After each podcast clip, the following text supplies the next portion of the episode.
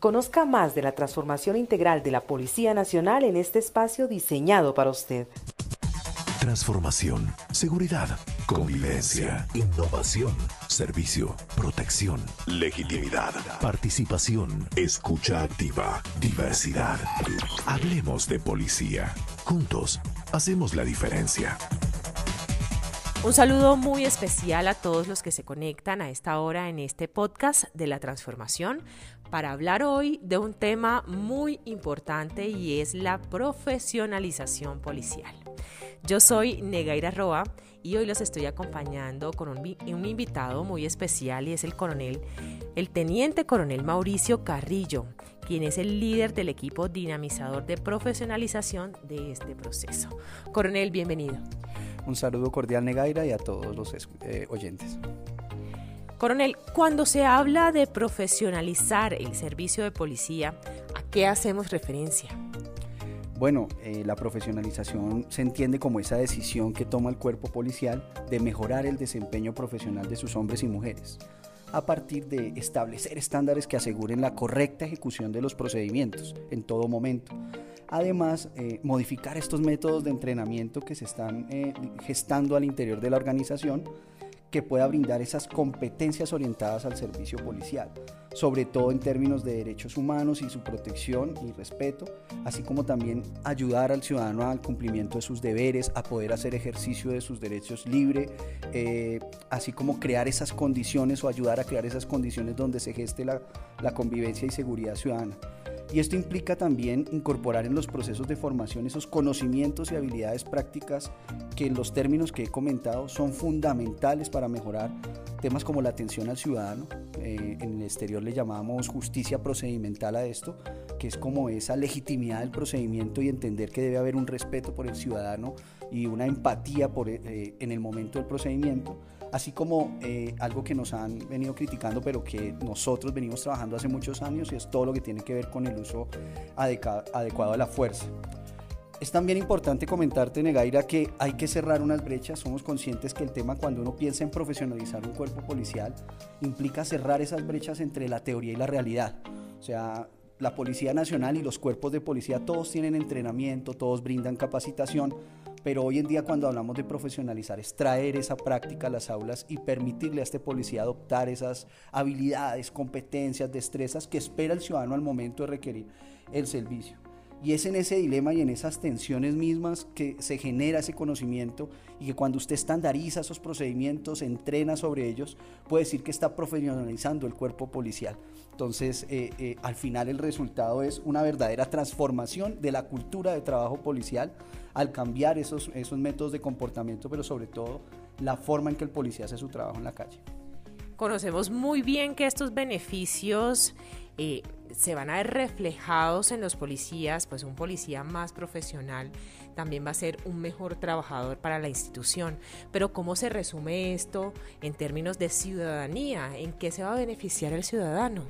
Bueno, profesionalizar el servicio es una respuesta a la demanda del ciudadano hoy por un policía que preste un buen servicio, un policía que responda a sus necesidades y a sus demandas en términos de qué? Convivencia, seguridad, buen trato, entonces, cuando uno habla de profesionalizar, casi que está encontrando unos puntos comunes de lo que el ciudadano está pidiéndole a ese policía en términos de sus procedimientos y de su desempeño en el servicio en el día a día. Entonces, el ciudadano lo que va a ver es un policía más respetuoso, un policía mucho más cercano, un policía mucho más profesional, que cuando uno habla de, ser profesional es demostrar ese conocimiento que se profesa, poder demostrar que tiene esas habilidades y competencias. Entonces, el ciudadano puede esperar en este proceso de transformación en términos de profesionalización policial que estamos trabajando en mejorar la calidad del servicio a través de la educación.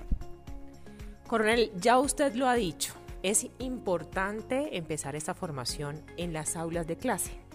Eh, eso entendido en todos los cursos de ascenso, en los cursos de ingreso, también a la Policía Nacional. Pero yo quiero preguntarle, actualmente, ¿qué está haciendo la institución para el tema de profesionalización policial? Bueno, es importante empezar porque nuestros oyentes eh, conozcan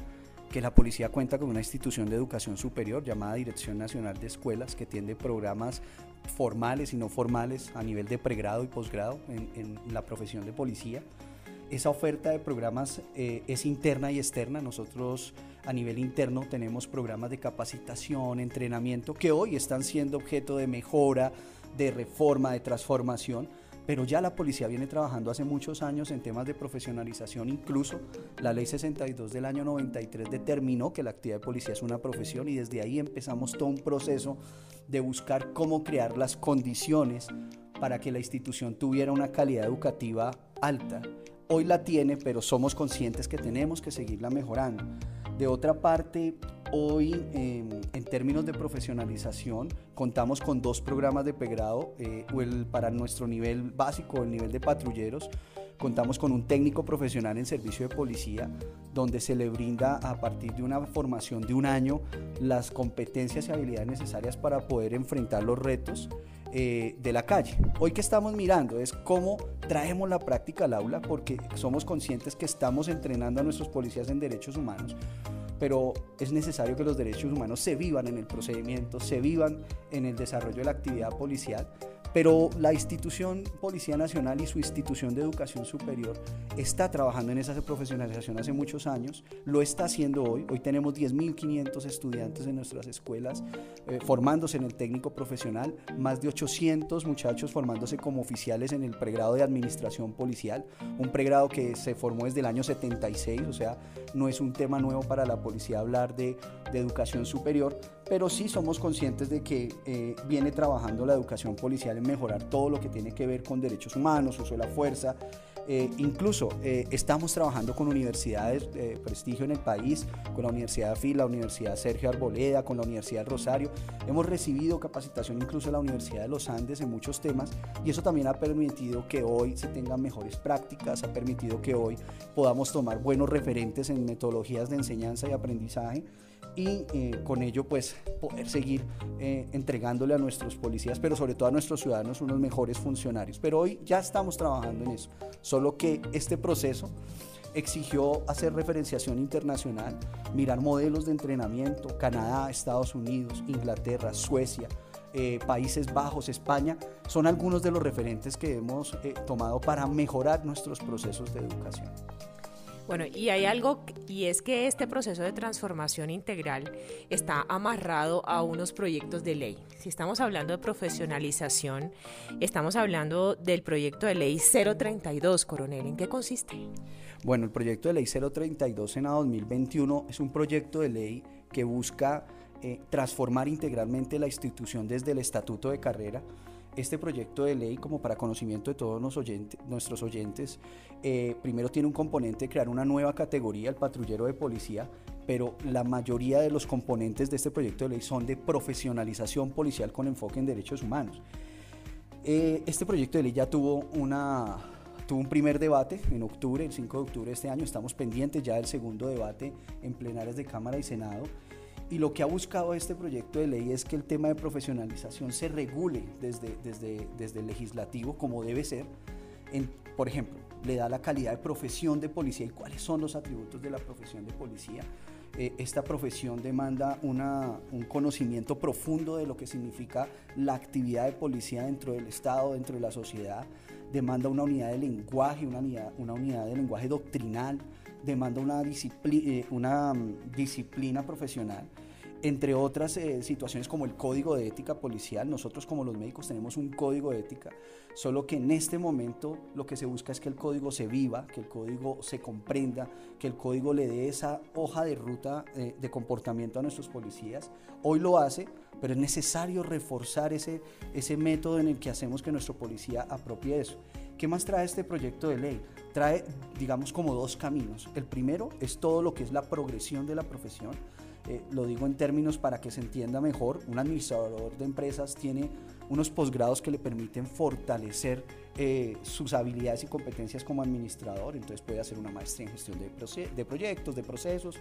nuestra institución tiene estos programas de pregrado que le comenté y otros que se ofertan también interna y externamente, pero este proyecto de ley determina exactamente cuál debe ser ese camino de nuestros profesionales. O sea, si yo soy técnico, debo acceder a un nivel tecnológico en temas del servicio de policía, en una especialización tecnológica y acceder a nuestro pregrado en administración policial así como otros posgrados. De otra parte viene el otro camino, que es el de la ocupación, que viene el entrenamiento. Y aquí el proyecto de ley eh, refuerza el tema de los derechos humanos,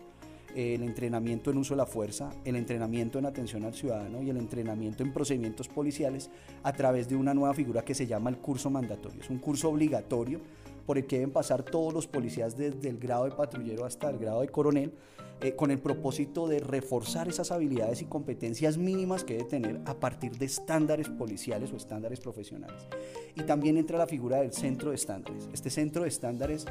va a depender del más alto nivel de, organización de la policía y se va a dedicar a estandarizar, a, a expedir estos estándares mínimos que debe cumplir todo policía en un procedimiento policivo. Cuando va a intervenir, cuando va a hacer una intervención policial eh, por X o Y motivo de policía, estos estándares le van a permitir a, esta, al entrenamiento, a estos cursos mandatorios, saber qué es lo que se tiene que enseñar, cuáles son los límites. Eh, también se crea el Consejo Superior de Educación Policial como una instancia de alta decisión de la educación eh, conformada por el Ministerio de Educación, conformada por rectores de nuestra institución de educación superior, eh, exalumnos, profesores. Va a ser muy participativa e incluyente para poder validar todos estos reforma educativa, todos estos cambios de la normatividad educativa, pero sobre todo los programas académicos que, que está creando este, este proyecto de ley. Coronel, permítame y le pregunto cómo van a, o sea, un policía, cómo va a poder identificar cuándo y cómo hacer su curso mandatorio. Muy bien, por ser un curso obligatorio, en este momento se está estructurando el contenido programático de estos cursos a partir de ya unos primeros borradores de estándares que estamos en un proceso de pilotaje.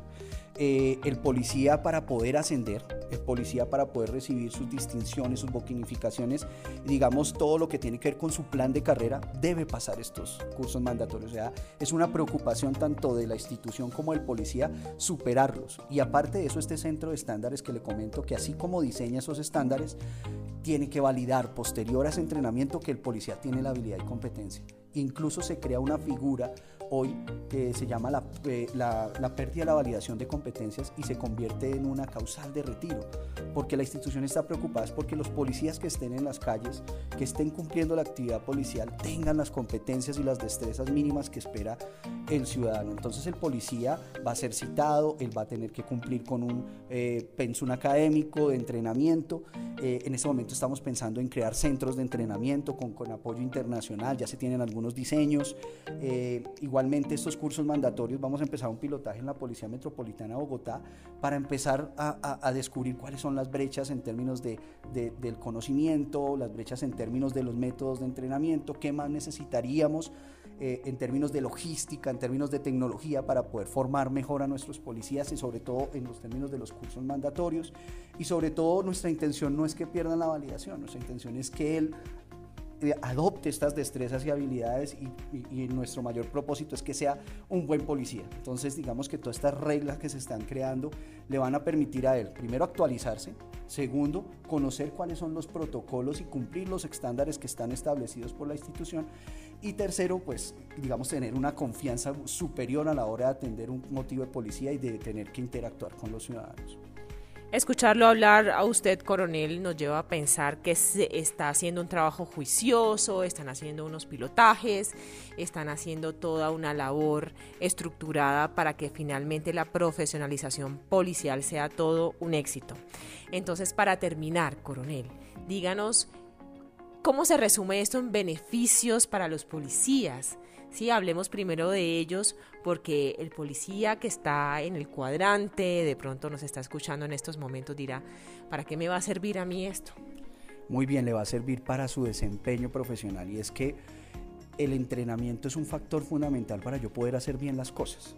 Hoy nuestros policías a través de la estrategia Hablemos de Policía, que me gustaría también que eh, la conocieran, nosotros estamos hablando con los ciudadanos, con nuestros policías, con sus familias, con la reserva, con líderes comunitarios. En esos Hablemos de Policía, nuestros policías nos han dicho, por favor, más entrenamiento en uso de la fuerza para poder hacerlo de manera adecuada, proporcional. Quiero eh, más capacitación en atención al ciudadano, quiero más capacitación en procedimientos. Entonces el policía se va a ver beneficiado porque de alguna manera va a poder apropiar mejor, eh, digamos, esas herramientas que él puede usar en la, en la actuación policial y aparte de eso le va a dar esa confianza necesaria para poder actuar de manera correcta, para poder eh, ser justo al momento de, de aplicar la intervención policial, pero sobre todo que va a poder interactuar con el ciudadano como debe ser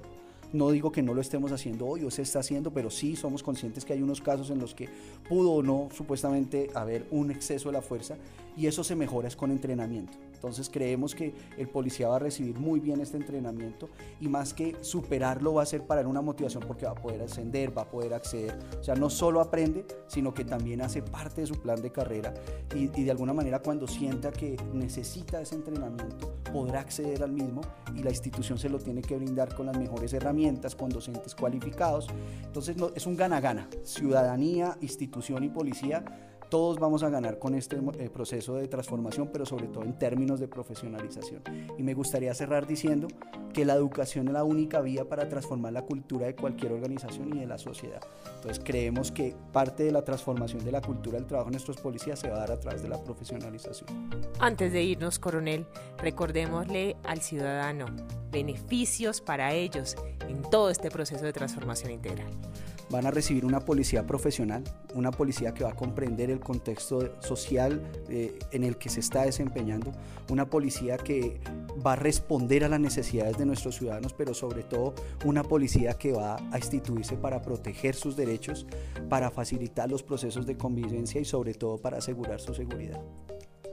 Infinitas gracias, coronel por este espacio que nos brinda en este momento, aquí en este podcast de transformación integral, es el teniente coronel Mauricio Carrillo, líder del equipo dinamizador de profesionalización del proceso de transformación integral. A todos aquellos que nos escuchan y que se conectan también por este canal de comunicación, este podcast de transformación, muchas gracias. Sigan conectados en nuestras redes sociales, sigan también conectados por aquí en nuestro podcast, porque seguiremos hablando de cambio, coronel, seguiremos hablando de transformación integral hasta la próxima.